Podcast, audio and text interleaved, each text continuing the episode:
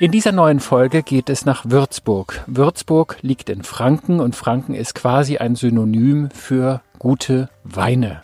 Deshalb geht es auch in dieser Sendung natürlich um Wein, aber auch um die Sehenswürdigkeiten von Würzburg. Da ist zum Beispiel etwas wirklich Lustiges zu sehen über dem Eingang einer Kirche. Es geht natürlich in dieser Sendung auch um ein Hotel. In diesem Fall das Maritim Hotel Würzburg, das direkt am Main liegt und wo man schon vom Frühstücksraum, wenn nicht vom eigenen Zimmer, so wie ich es hatte, direkt auf den Fluss und die gegenüberliegende Festung blicken kann. Dies und noch viel mehr ist jetzt im Mitschnitt meiner Hörfunksendung Reisefieber auf Radio Potsdam zu hören. Am Studiomikrofon Juliane Adam. Ich bin Peter von Stamm und ich wünsche viel Spaß beim Zuhören. Ich sage herzlich willkommen zum Reisefieber auf Radio Potsdam.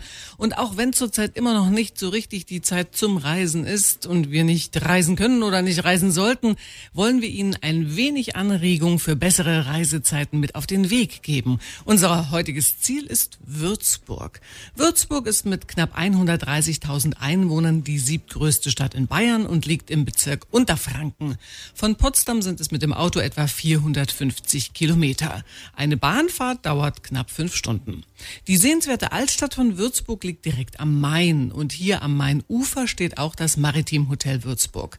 Vom Würzburger Hotel Maritim sind es nur wenige Gehminuten zu den meisten Sehenswürdigkeiten in der Stadt. Und mit etwas Glück können auch Sie im kommenden Jahr, wenn wir wieder reisen können, hier im Maritim Würzburg übernachten. Alles, was Sie tun müssen, ist heute gut zuhören und am Ende der Sendung unsere Gewinnfrage richtig beantworten. Radio Potsdam Reiseexperte Peter von Stamm hat sich jedenfalls jedenfalls auf die Reise gemacht ins Maritim Hotel Würzburg, als es noch ging, und hat sich mit dem Hotelchef Andreas Havlik unterhalten. Und vor allen Dingen wollte er wissen, was die Gäste des Hotels so erwartet. Herr Havlik, wir sitzen jetzt in einem der Restaurants des Hotels Maritim in Würzburg und wir schauen raus. Vor uns direkt zu Füßen des Hotels ist der Main und dahinter ist die Burg. Nennt die sich auch die Würzburg oder was ist das für eine Burg? Na, die Würzburg, das war der Versprecher von Herrn Dieter Bohlen, als er vor kurzem in Würzburg war. Es ist tatsächlich die Festung Marienberg, deren Kern vor ungefähr 1100 Jahren angelegt wurde und in den Bauernkriegen und in den Eroberungen durch die Schweden auch eine sehr starke Rolle gespielt hat und die über Jahrhunderte auch der Wohn- und Amtssitz der Würzburger Fürstbischöfe war. Bevor wir jetzt auf die Highlights von Würzburg kommen, auf die touristischen Highlights, sprechen wir doch erstmal über das Hotel selbst. Ich habe ein wunderschönes Zimmer in der dritten Etage. Wenn ich da auf den Balkon raustrete, dann schaue ich direkt auf diese Festung.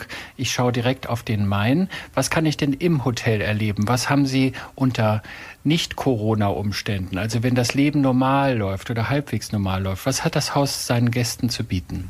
Wir sind ein Haus, was zum einen sehr stark geprägt ist vom Veranstaltungs- und Tagungsgeschäft, auch Kongressgeschäft. Die gastronomischen Angebote des Hauses sind eine, fangen wir mal am Ende des Tages an, sind unsere Bar im Erdgeschoss wir haben eine fränkische Weinstube, in der wir eine regionale, aber dennoch moderne Küche anbieten. Das Terrassenrestaurant, in dem wir uns im Moment befinden und wo wir den Ausblick genießen, hat mit seiner großen Terrasse die Hauptaufgabe, zu Frühstück und Mittagessen da zu sein. Und ich habe Hotelgäste, die kommen immer wieder gerne und sagen, ein Frühstück auf dieser Terrasse ist wie ein Tag Urlaub, auch wenn sie am weiteren Verlauf des Tages dann noch arbeiten müssen. Wir haben insgesamt 287 Zimmer, die sich jetzt aktuell gerade in einer großen Renovierung befinden. Das Hotel selber ist vor etwas mehr als 35 Jahren eröffnet worden und jetzt bekommt es eine umfassende Renovierung und Attraktivierung. Und dann habe ich im Hotel Prospekt, den ich mir anschauen durfte auf dem Zimmer, habe ich gesehen, Sie haben auch eine große Schwimmhalle, einen Pool. Ja, wir haben auch ein Schwimmbad und zwei Saunen angeschlossen. Das mag jetzt für olympische Verhältnisse, für Trainingszwecke nicht ganz geeignet sein. Wie lang ist die Bahn, die man schwimmen kann? 14 Meter. Also nur für die kleine Olympiade geeignet. Aber zum Entspannen nach einem auch touristisch entbehrungsreichen Tag, wenn Sie viel spaziert sind durch die Würzburger Innenstadt, wenn Sie eine Weinbergswanderung gemacht haben, wenn Sie im Winter da waren, dann ist so ein, so ein Bad im warmen Wasser oder ein kurzer Saunagang natürlich ein, ein schöner Ausgleich und ein guter Übergang in den Abend. Absolut kann ich nur bestätigen. Und es ist bestimmt auch ganz schön, wenn man beim Frühstück im Terrassenrestaurant so auf den Main schaut und auf die Festung, um danach frisch gestärkt ganz bequem zu Fuß die Stadt zu erkunden. Was genau es dort zu erkunden gibt, das hören Sie bei uns in wenigen Minuten nach Ellie Golding und Tanita Tick. Mit dem Radio Potsdam Reisefieber besuchen wir heute Würzburg in Franken. Die bayerische Stadt liegt auf halbem Weg zwischen Nürnberg und Frankfurt am Main. Und so wie Frankfurt liegt auch Würzburg direkt am Main. Direkt am Mainufer und am Rande der wunderschönen Würzburger Altstadt liegt das Maritim Hotel Würzburg. Vom Würzburger Hauptbahnhof sind es zum Maritim übrigens nur zehn Gehminuten. Und wenn Sie mit dem Auto anreisen, können Sie den Wagen bequem in der Tiefgarage des Hotels abstellen. Vor ein paar Minuten hat uns Hotelchef Andreas Havlik einen ersten Einblick in sein Haus gegeben. Jetzt wird er uns erzählen, was Sie in Würzburg auf gar keinen Fall verpassen dürfen. Herr Havlik, wenn Gäste hier das erste Mal nach Würzburg kommen, Brandenburger Gäste haben im Radio gehört, Mensch, Würzburg ist wirklich interessant. Da kann man dies und jenes erleben und sich anschauen. Wenn Gäste das erste Mal hierher kommen, die wissen nicht so genau, was man eigentlich von Würzburg zu erwarten hat. Was geben Sie für Empfehlungen, was man sich in Würzburg aus Ihrer Sicht als Hotelier unbedingt anschauen muss? Also das Schöne an Würzburg ist, dass unabhängig vom Verkehrsmittel, das Sie gewählt haben, um hierher zu kommen, ob Sie mit dem eigenen Auto da sind, ob Sie mit der Bahn da sind, ob Sie einen, einen Fernbus oder einen touristischen Bus genommen haben, immer haben Sie die Möglichkeit, die wichtigsten Erkundungen in Würzburg erstmal zu Fuß zu machen. Wir befinden uns hier circa zehn Gehminuten vom Marktplatz entfernt. Der Marktplatz ist die Mitte der Mitte in Würzburg. Sie brauchen ungefähr eine Viertelstunde zu Fuß und zwar gebummelte 15 Minuten bis zum Weltkulturerbe der Würzburger Residenz.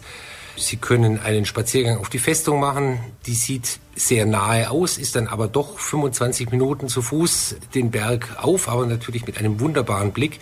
Wir haben den Dom des Neumünster, die Marienkapelle, um nun mal die Kirchen direkt am Marktplatz zu nennen. Aber Würzburg besticht also durch eine Vielzahl von Kirchen, auch aus unterschiedlichen Kulturepochen. Und das Ganze ist, und das zeichnet Franken eben aus, in einem schönen Wechsel von Kultur und Genuss. Das heißt, wir haben unzählige Weinstuben, gemütliche Lokale in der Innenstadt, äh, wo man Süßes und Herzhaftes zu sich nehmen kann. Und natürlich, wenn man den Blick auf die Festung genießen möchte, dann sei dringend empfohlen, den sogenannten Brückenshoppen einzunehmen. Die alte Mainbrücke, eine der ältesten Steinbrücken Deutschlands, überspannt den Main und in den Zeiten, die wir so geschätzt haben und auch wieder zu schätzen wissen, wird dort Wein ausgeschenkt und man genießt einen wunderbaren Blick. Im Sommer haben sie Straßenmusikanten dann noch dabei und da trifft sich ganz Würzburg und zwar sowohl die Touristen als auch die Einheimischen. Und um den Wein wird es auch noch ausgiebig in unserer Sendung gehen. In der kommenden halben Stunde machen wir aber erstmal eine ausgiebige Stadtführung quer durch die Altstadt. Da gibt es so einiges zu entdecken. Dranbleiben lohnt sich in jedem Fall. Sie hören das Radio Potsdam Reisefieber am Samstagvormittag und heute schauen wir uns im fränkischen Würzburg um. Würzburg ist für das Weltkulturerbe Würzburger Residenz berühmt. Aber nicht nur. Die gemütliche Stadt am Main hat so einiges zu bieten. Kollege Peter von Stamm ist für uns nach Würzburg gereist und hat sich mit Maria Pertmann-Ley getroffen. Frau Pertmann-Ley ist die Leiterin der Touristinformation am Marktplatz in der Würzburger Altstadt. Sie wird uns jetzt berichten, was ein paar berühmte Hollywood-Schauspieler hier in Würzburg so getrieben haben. Frau Pertmann-Ley, ich bin im Maritimhotel heute Morgen losgelaufen, Maritimhotel in Würzburg und bin am Mainufer bei tollsten Sonnenschein heute entlang gelaufen Richtung Festung. Da ist zunächst einmal ein berühmt-berüchtigter Kran, der also ein, ein Highlight der touristischen Sehenswürdigkeiten hier ist. Und dann kommt man zu einer Brücke, die älteste Brücke über den Main hier in Würzburg. Die führt auf die andere Seite zur Festung. Was ich aber besonders spannend finde, ist, dass auf dieser Festung und auch auf der Brücke und an einem dritten Ort, das können Sie mir gleich noch sagen, ein berühmter Hollywood-Schinken gedreht wurde, ein Film gedreht wurde, nämlich Die drei Musketiere. Wann war das und wer hat denn da eigentlich mitgespielt? Das ist korrekt. Also das war in dem Jahr 2010. Äh, der Film erschien dann ein Jahr später und da waren etliche Hollywood-Stars hier in Würzburg zu Besuch. Die drei Musketiere, unter anderem mit Orlando Bloom und Christoph Waltz. Und die haben also auf der Festung gedreht. Was war denn das für ein Ort? Die haben ja nicht, ich meine, die drei Musketiere spielten ja nicht in Würzburg, soweit ich mich erinnern kann. Also was ich gehört habe, ist es ja ein bisschen teurer, also bei den Originalplätzen zu drehen. Also sagen wir mal in London oder in Paris. Also haben wir dann äh, Tower in, of London auf der Festung Marienberg gehabt. Und äh, der Ritt nach Paris ging über die alte Mainbrücke und am königlichen Hof befanden wir uns dann an der Würzburger Residenz. Also alles fake, würde man heute sagen. Aber eine tolle Sache. Sie waren damals auch schon hier. Haben Sie den Orlando Bloom zufällig irgendwo mal gesehen? Haben, sind Sie ihn über den Weg gelaufen? Es ist tatsächlich so, dass ich ihn persönlich angetroffen habe. Und zwar mitten in den Weinbergen am Würzburger Stein. Einer der längsten Weinberge hier in dieser Region. Mittendrin in der fränkischen Weinlandschaft. Und um diese Weinberge kümmern wir uns auch noch ausführlich in dieser Sendung. Aber wenn Sie wie Orlando Blum oder Christoph Walz die Festung Marienberg, die Alte Mainbrücke oder die Residenz und die Würzburger Weinberge erleben wollen, dann sollten Sie dranbleiben und weiterhin gut zuhören. Mit etwas Glück gewinnen Sie zwei Nächte im Würzburger Hotel Maritim und zwar in der kommenden Stunde hier bei uns im Reisefieber auf Radio Potsdam. Musik auf Radio Potsdam von Medusa und Dermot Kennedy, Paradise. Und ich sage herzlich willkommen nochmal zum Radio Potsdam Reisefieber. Heute sind wir in der fränkischen Stadt Würzburg zu Gast. Vor ein paar Minuten hat uns Maria Pertmann-Ley, die Leiterin in der Würzburger Touristinformation, erzählt, an welchen Orten vor zehn Jahren in Würzburg der Film Die drei Musketiere gedreht wurden. Die Touristinformation der Stadt Würzburg liegt übrigens mitten in der Altstadt in einem wunderschönen alten Haus mit dem Namen Zum Falken. Hier wollte Peter von Stammer von Frau Pertmann-Ley wissen, welche Sehenswürdigkeiten sich in der Nähe dieses Hauses befinden und die man sich unbedingt anschauen sollte. Frau Pertmann-Ley, unweit dieses Gebäudes zum Falken, in dem wir jetzt gerade sind, ist eine Kirche. Es sieht aus wie eine Kirche, es nennt sich aber eigentlich Kapelle. Was ist das genau? Also das ist ein recht großer Kirchenbau mit dem Namen Marienkapelle. Ähm, der Name stammt daher, dass äh, diese Kirche keine eigene Pfarrei hatte und deswegen eben Marienkapelle genannt wurde und immer noch so heißt.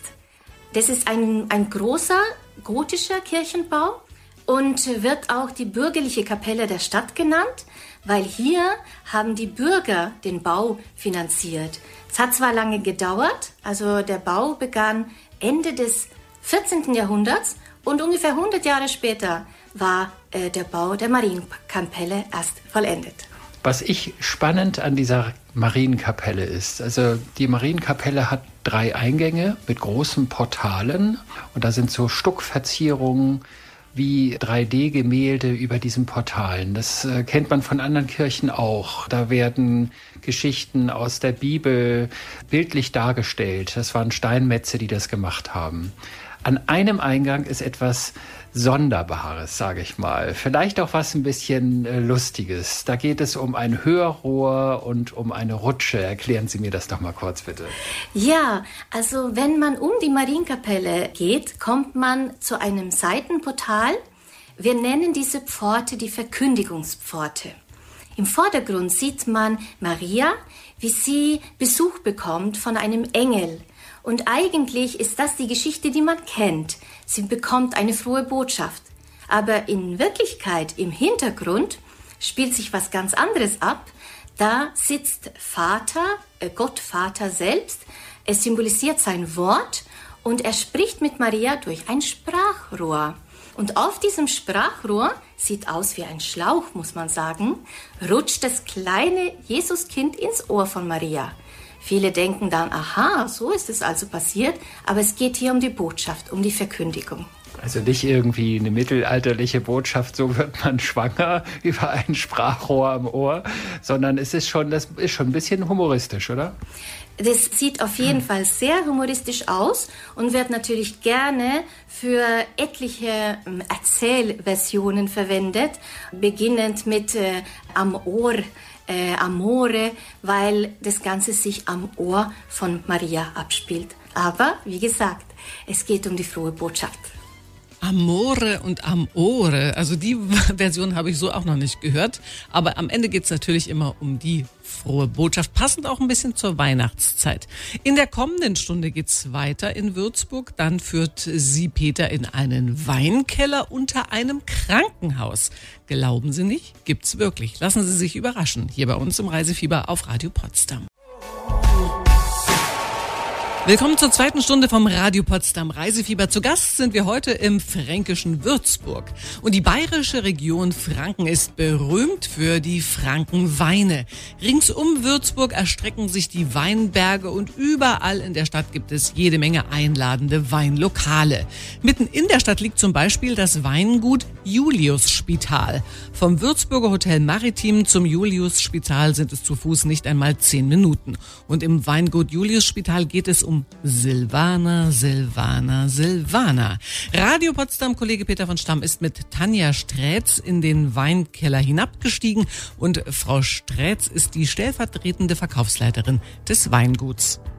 Frau Strätz, wir sind in einem Weinkeller. Salopp gesagt unter einem Krankenhaus in Würzburg. Das ist das Julius-Spital. Wann wurde das Spital gegründet und was hat das eigentlich mit Weinbau zu tun? Uns gibt es seit über 440 Jahren, konkret gegründet im Jahr 1576. Wir sind wirklich im Keller unter dem Juliusspital, also unter dem Krankenhaus weil diese Stiftung eine soziale Stiftung ist und der Weinbau zusammen mit der Landwirtschaft und auch dem Forsten, dem Wald, diese sozialen Teile mitfinanziert. Zu früherer Zeit, eben 1576, ist unser Gründer Julius Echter und er ist der damalige Fürstbischof. Und als er damals das Julius-Spital gegründet hat, hat er schon die Vision gehabt, eines der modernsten Spitäler in ganz Europa zu erschaffen. Das hat er auch geschafft. Und so kommt der Weinbau und letztendlich ähm, die Krankenpflege, das Seniorenheim, die Palliativstation in der heutigen Zeit zueinander, damals wie heute. Deswegen sagen wir auch immer, jeder Schluck eine gute Tat. Nun ist es so, wenn man in Würzburg ist, und mir ist es zumindest so ergangen, weil ich bin das erste Mal hier, immer wenn ich den Main und auch die Festung in meinem Rücken habe und in die andere Richtung gucke, dann luschert man mal hier und da zwischen den Gebäuden durch und dann sieht man irgendwo hinten die Weinberge. Die gehören alle zum Julius-Spital? Das wäre jetzt wiederum wirklich sehr schön. Äh, nichtsdestotrotz, auch aufgrund unseres Alters, sind wir in der komfortablen Lage, wirklich einige der tollsten Weinberge in ganz Franken zu besitzen. Das auffälligste und die beste Lage, die wir zu bieten haben, ist, wenn Sie von der Festung Main nach links schauen. Das ist der Würzburger Stein. Eine Lage, die komplett nach Süden ausgerichtet ist, sich eben am Hang befindet, oberhalb des Mains und oberhalb der Stadt. Und so hitzt der Main und die Stadt diesen Weinberg zusätzlich auf. Wahnsinn. Also wenn es in der Stadt 35 Grad hat, haben sie in diesem Weinberg mindestens 45 Grad. Also nichts für Leute, die sonnenempfindlich sind. Aber diese hitzige Lage bringt in die Weine äh, wirklich eine wahnsinnig schöne Frucht, eine tolle Exotik. Aber es auch sind tiefgründige Böden, die viel Mineralität, viel Stoffigkeit in die Weine mitbringen. Eine unserer Prestigeschlagen.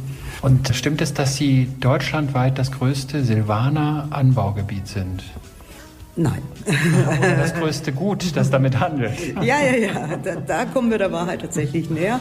Also Franken ist berühmt, berüchtigt und einfach, ich sage mal, Silvaner ist unsere Leitrebsorte, da wo wir das größte Herzblut reinstecken. Das Julius-Spital ist mit rund 70 Hektar das größte Silvaner Weingut ich glaube nicht nur von Frank, sondern der ganzen weiten Welt, weil wer baut noch so viel Silvaner an? Das größte Anbaugebiet wäre zwar Rheinhessen, aber da gibt es kein so großes Weingut. Ein schöner Leitspruch übrigens. Jeder Schluck eine gute Tat. Dem schließe ich mich gern an. Übrigens können auch Sie den Weinkeller unterhalb des Krankenhauses jederzeit besichtigen. Die vielen Weinfässer sind schon sehr beeindruckend und die Qualität des Weines übrigens auch. Gleich sprechen wir über kontrolliertes Nichtstun. Was damit gemeint ist, erfahren Sie gleich nach Shaggy und Robbie Williams. Und wir sind mittendrin im Reisefieber und äh, sind heute zu Gast in Würzburg in Franken. In Würzburg dreht sich sehr viel um den Wein, vor allen Dingen um den Silvaner. Mitten in Würzburg liegt das Weingut Julius Spital. Es ist über die Grenzen hinweg berühmt für die Qualität seiner Weine. Vor ein paar Minuten hat uns die stellvertretende Verkaufsleiterin Tanja Strätz schon von der Geschichte des Weingutes berichtet. Jetzt wird sie uns erzählen, wie das Weingut Julius Spital die hohe Qualität seiner Weine erreicht. Nun haben Sie mir vorhin, da haben wir vor einem der ganz alten, großen Fässer gestanden im Keller. Da haben Sie mir gesagt, es geht um eine besondere Gärung hier, um dem Wein seine Ruhe zu geben. Die Arbeit wird an den Weinbergen verrichtet und im Keller wird der Wein sich selbst quasi überlassen, wenn ich das richtig verstanden habe. Ich habe auch in einer ihrer Broschüren gelesen, kontrolliertes Nichtstun. Was hat es denn damit auf sich? Perfekt. Ähm, beim Nichtstun sind unsere Kellermeister zwar meistens nicht so äh, amüsiert, wenn wir es sagen, aber es ist schon so der, die grundsätzliche Philosophie. Die Philosophie ist, Qualität entsteht im Weinberg. Das heißt, unsere Winzer in den Weinbergen müssen wirklich Vollgas geben. Also vom ökologischen Standpunkt her, dass wir sehr nachhaltig wirtschaften, dass wir aber letztendlich auch ein gutes Bodenmanagement haben, dass wir weniger Ertrag fahren, dass wir dieses Lagenpotenzial, was wir haben, ausschöpfen können. Und dass letztendlich ein ganzer Jahrgang die ganze Identität, alles, was dieser Jahrgang mitbringt, zu 100 Prozent in der Traube steckt, in dem Moment, wo wir die Lese ausrufen. Und dann gilt es im Keller eigentlich zu bewahren, genau das zu bewahren, was man vom Weinberg mitgebracht hat. Und das wiederum ist besser, je weniger ich am Wein zu schaffen habe. Und deswegen ist hier im, im Holzfasskeller vor allen Dingen eine Spontangärung angesagt. Also wir bringen keine zusätzlichen Hefen ein, sondern möchten, dass der Wein von alleine spontan gärt. Und Ruhe und Reife und Zeit ist da ein relativ großer Faktor. Dass man letztendlich auch ein bisschen entschleunigt im wahrsten Sinne des Wortes, den Wein sich ausruhen und entwickeln lässt. Je länger der auf seiner Hefe, auf seiner Vollhefe liegt, desto mehr kann er auch zeigen, woher er kommt, von welcher Lage, welchem Weinberg, welche Qualität er hat. Und er kann dann ein bisschen atmen durch die Poren des Holzes, was ihn letztendlich auch wieder so ein bisschen runder und weicher werden lässt. Das wäre so die große, das große Ziel des Jahrgangs, eben an den Säuren nichts zu machen und einfach nicht groß an den Weinen rumzuspielen. Man hat immer so ein bisschen das Gefühl, jeder möchte unbedingt was verändern, seinen Stempel, seine Handschrift aufdrücken. Aber die ganz große Kunst ist es vielleicht, tatsächlich die Herkunft mehr spielen zu lassen als das Handwerk. Kontrolliertes Nichtstun und spontane Gärung, hätten Sie es gewusst. Und dass man manchmal ähm, etwas auch sein lassen muss. Das fällt, glaube ich, vielen schwer. Übrigens müssen richtig gute Weine gar nicht unbedingt teuer sein. Das hat Kollege Peter von Stamm auch erfahren. Sie äh, bekommen die Antwort bei uns in der kommenden halben Stunde. Und dann gibt es auch die Chance, äh, eine kleine nette Reise nach Würzburg zu gewinnen.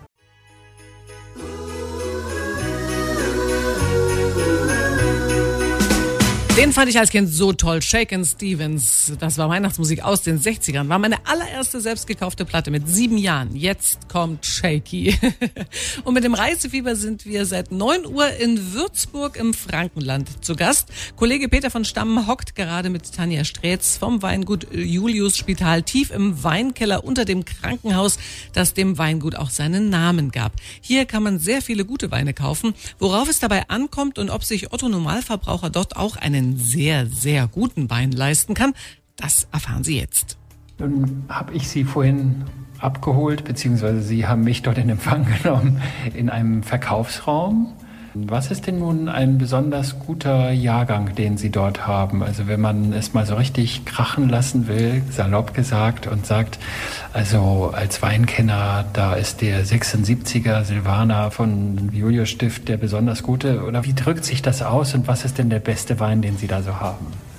Das ist immer eine gute Frage und sie ist nicht einfach zu beantworten, weil das individuell immer verschieden ist. Für mich ist es so, dass Wein Trinkanlässe hat, Stimmungsanlässe. Und ich muss nicht immer den teuersten und ältesten und tollsten Wein aus dem Keller ziehen. Manchmal ist es so, dass mir ein junger Jahrgang, der gerade eben erst gefüllt ist und vielleicht gar nicht so stoffig und so breit ist wie so ein Julio Spital Silvana, so ein Gutswein, so ein Schoppenwein, so ein wunderschöner, am Ende von so einem Tag eigentlich am allerliebsten ist.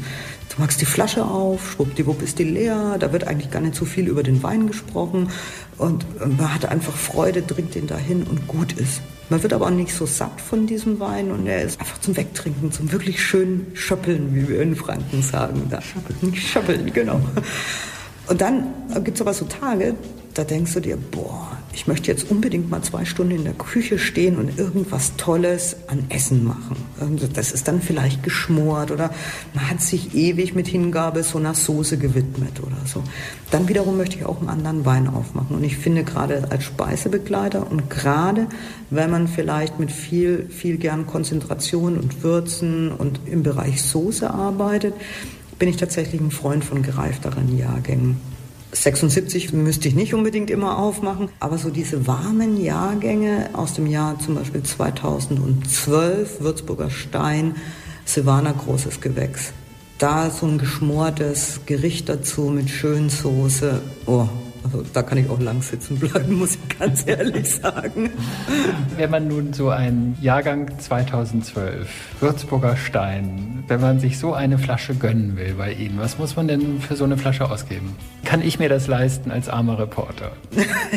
ich glaube gerade noch. Ich könnte mir vorstellen, es geht.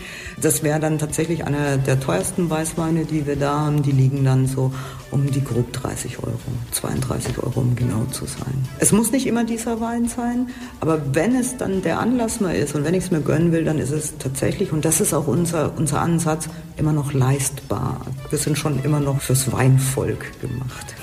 Dann werde ich mir nachher mal eine Flasche gönnen. Frau Stretz, haben Sie vielen, vielen Dank für das nette, angenehme Gespräch hier unten im Keller. sehr, sehr gerne, jederzeit wieder. Ich gehöre auch eindeutig zum Weinvolk. Und wenn Sie mal einen Kurzurlaub in Würzburg machen wollen, sobald das irgendwie wieder möglich ist, dann haben Sie jetzt die Chance. Wir verlosen heute zwei Übernachtungen im Doppelzimmer mit Frühstück im Hotel Maritim in Würzburg. Der Gewinn ist bis Ende 2021 einlösbar, also dann sollte es ja nun endlich wieder möglich sein. Wenn Sie gewinnen wollen, dann sollten Sie uns allerdings eine Frage korrekt beantworten können. Welcher berühmte Film wurde vor zehn Jahren in Würzburg gedreht? War es A drei Haselnüsse für Aschenbrödel mit Rolf Hoppe oder B, die drei Musketiere mit Orlando Bloom. Wenn Sie die richtige Antwort kennen, das ist heute nicht so wahnsinnig schwer, dann können Sie jetzt durch.